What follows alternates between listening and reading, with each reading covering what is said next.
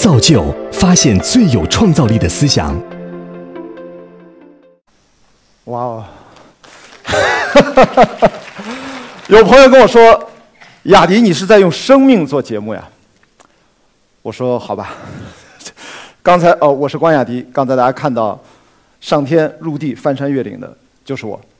呃，这是我跟北京电视台联合出品的国内唯一一档关于超马越野跑的一档纪实类的电视节目，啊，第二季将在明年二月份春节后全国播出。我想问一下在座啊，有楼上的朋友、楼下的朋友，平时里面大家有跑步习惯的朋友，能举下手大概有多少？现在跑步这么火，居然不多哎！你们都是宅男吗？难道宅男宅女们今天来到这现场？因为前面的话题都特别的严肃，那有谁参加过？对，比较严肃，真的。我的话题也很严肃啊，啊，我尽量严肃一点。有多少人参加过一场正经的跑步比赛？有吗？一二三四五，这边这这边明显。哎，你们不跑步的为什么都坐在中间啊？楼上我看不见，对不起啊。那有人参加过百公里及以上距离的越野跑吗？有吗？肯定没有嘛，不然为什么我站在这儿？好吧，大家看背后啊，这个题目，从奔跑中。找到勇气，为什么？找到什么样的勇气？这是我今天想跟大家分享的。呃，二零一二年的五月份，这是我的第一场的跑步比赛，十公里。啊，不要在意这张照片了，肯定不是北京了，对吧？但是就在之后的短短的几年时间内，大家刚才通过视频看到了，可能从十公里我就二十公里，全程马拉松，五十公里，一百公里。一百英里，两百五十公里，三百公里，三百五十公里。我不知道这个距离还能加长到什么时候。我就这样喜欢上了越野跑，上了一条贼船，挖了一个坑。我不知道大家对“热爱”两个字怎么理解啊？我的理解就是自己挖坑自己跳，就这么就跳进去了。呃，在这么多的比赛当中，这几年我总是有几个印象特别深的画面，想跟大家分享一下。第一个是2013年，我第一次出国比赛，在冰岛参加极地长征250公里的一个全自补给的全自负重的一个多日赛。照片上是第三天冲刺冲线的一刻，第四天，凄风下着雨，特别冷，大概只有零度。我在跑着跑着，突然看到前面有一个土坡，突然这个地面就像现在这样变成黑色，变得松软起来。但突然的，在那个土坡的顶上立了一个巨长的一个，我也不知道是什么东西，因为眼睛是模糊的，下着雨，特别神奇。有一个人好像在那儿小黑点移动。我当时说，我有点恍惚了，我说我是有幻觉了吗？我加紧几步跑上去，翻过那个坡，站在顶上，突然被眼前的景象震撼住，是一望无际的黑色的沙滩。大家知道冰岛都是火山灰嘛，那沙滩。然后在海的里面，刚才我看到那个东西是一个人正在。进行翻板，穿着胶衣，全身的胶衣进行翻板，那个那个水温非常低的。我在想，这是什么样的勇气？我在那一刻，我感觉我像置身于外星球一样。我自己在跑步，眼前只有几道脚印，但是在我的前方一片海，有一个人在那儿冲翻板，就特别的超现实。那下一个画面呢？大家看到这张照片，注意细节，这是我用手机抓拍的。我在今年的五月份在珠峰马拉松，这是来自新加坡的一位跑者，他叫 Sharif，但是他有另外一个名字，我们叫他，呃，弯刀战士，因为注意细节，看他的左腿。他从小因为一场病失去了自己的左腿，但是这不能阻止他享受运动的乐趣。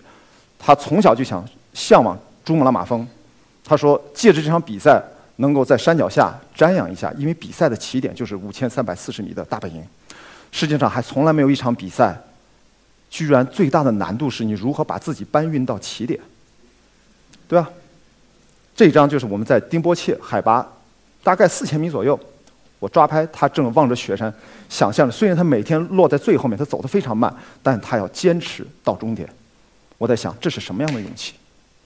但是现实是很残酷的，在开赛前临发枪只有十几个小时的傍晚，他因为从来没来过这么高寒的地方。他的腿的连接处实在是太冷了，诱发了他的失温症，被紧急救援的直升飞机送回到了，呃加，送回到了加德满都。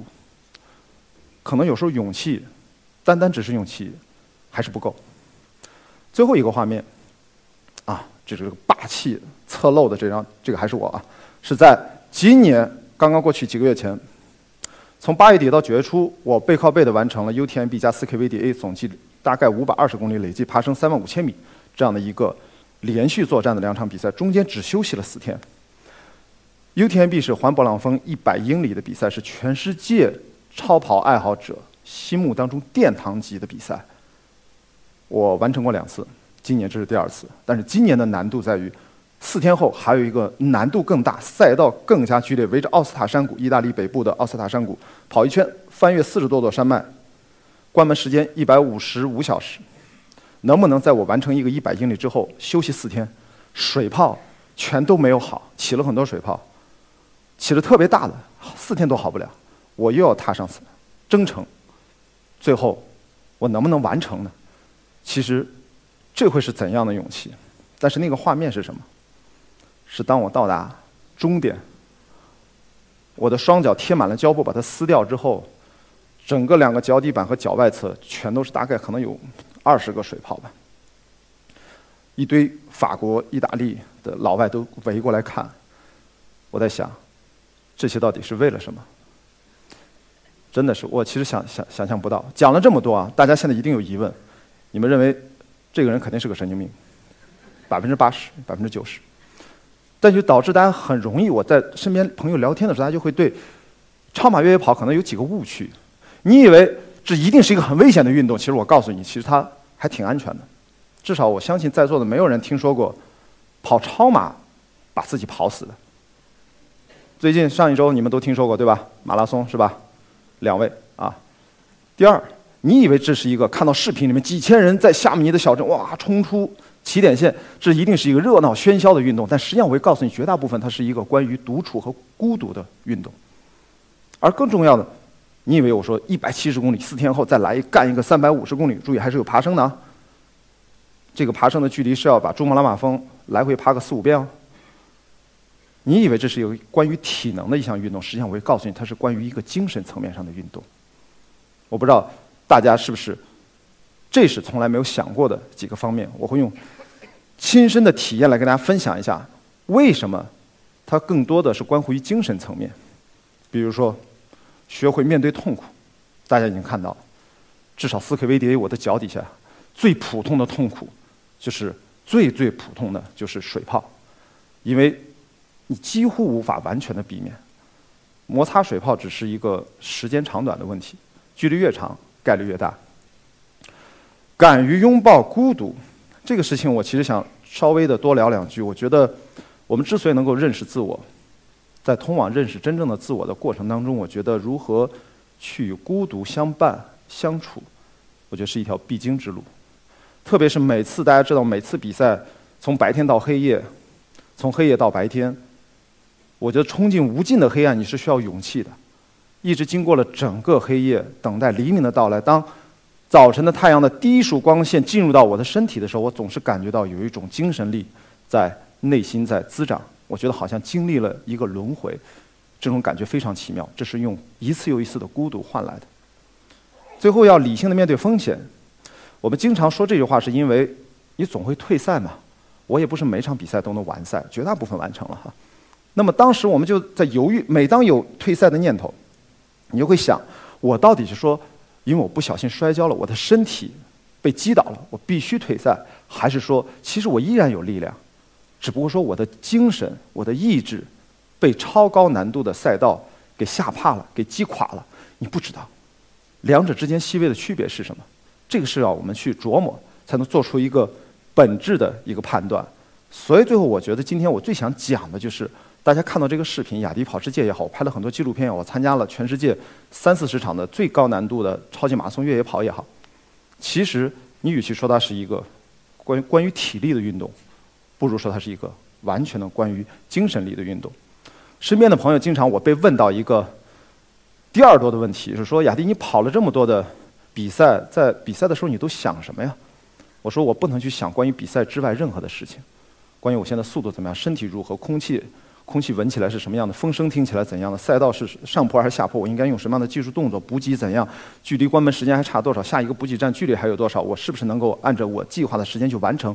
总之有将近一百件事情在你脑子里面同时在飞转，它一切都是关于你的思想和你的精神是否能够正常的运转，而不只是体力，体力只是一个基础。所以这时我说它是其实关于一个精神力的运动。那么在二零一四年开始，我参加这个 UTWT Ultra Trail World Tour 的超马巡回赛。本来一四年只有十场比赛入围，到今年呢变成十二场了，增加了两场。我说了嘛，自己刨的坑自己跳。二零一七年变成了二十二场。但是好歹我在想干这件事情，并且决定干，干了三年到现在，截止到二零一六年的现在呢，在十二场比赛里面，我去了已经十一场了。我想完成一个大满贯。那么在十一场里面，我完成了八场，还有三场退赛了。这是我大概一次又一次，我希望把它是不只是一场比赛，对我是一个旅程。我喜欢一次又一次经历这样不同的旅程。很重要的原因是我喜欢那样的人，我喜欢这样一群爱好超马的人。因为我每次看到他们，我身上总觉得有一种在我日常生活当中啊，北京啊、上海这大城市里面感受不到的一种东西。我很难讲是什么。有一次问我的纪录片合作的导演罗登，我说：“你说这些走来走去的这些人啊，他们为什么那么有魅力啊？在考蒂纳小镇，这就是我们比赛的一个起点。”意大利著名的北部山地小镇，像夏姆尼啊、库马约尔这些、科涅啊这些小镇，大家都看到了，刚才对吧？在视频上，罗登想了半天，说了两个字：眼神。你看他们的眼神，具备着清澈而又穿透力、有力量、释放着光芒的眼神，那是生命力的眼神。啊，我说总结的好棒啊！我说我有吗？我我很郁闷，但是有一双眼，我始终。忘不了，这个人叫马可·奥莫，他是我内心的偶像，真的是越野跑，我几乎可以说唯一的偶像。当然，我还很崇拜很多人，但他对我最重要。我有一次很偶然的遇到他，买了一张关于他的纪录片的 VCD，我不认识这个人啊，DVD 上面封面写了一句话，把我吓到了：我跑步为了复仇，我跑步为了夺回我生活当中失去的一切。我心想，大爷，我操，您多苦大仇深啊！就这么大一岁数，疯了吗？我不是我不懂啊！我拿回去看，网上搜他的材料，看完了我就傻了。他只是一个普通的意大利的卡车司机，三十多岁开始参加跑步比赛，才开始在国内夺得了一些成绩，但是到他五十多岁的时候开始出国比赛，啊，然后呃三四十岁都开始出国比赛了。他被我们所记住、所知道，是因为他在五十七岁的高龄的时候，二零零八年。他夺得了刚才我提到殿堂级的比赛环勃朗峰一百英里的冠军，将近六十岁了。但是更重要的是，他在第二年蝉联了冠军，成为了这场比赛历史上的传奇。组委会决定把比赛号码的一号永远的保留给他。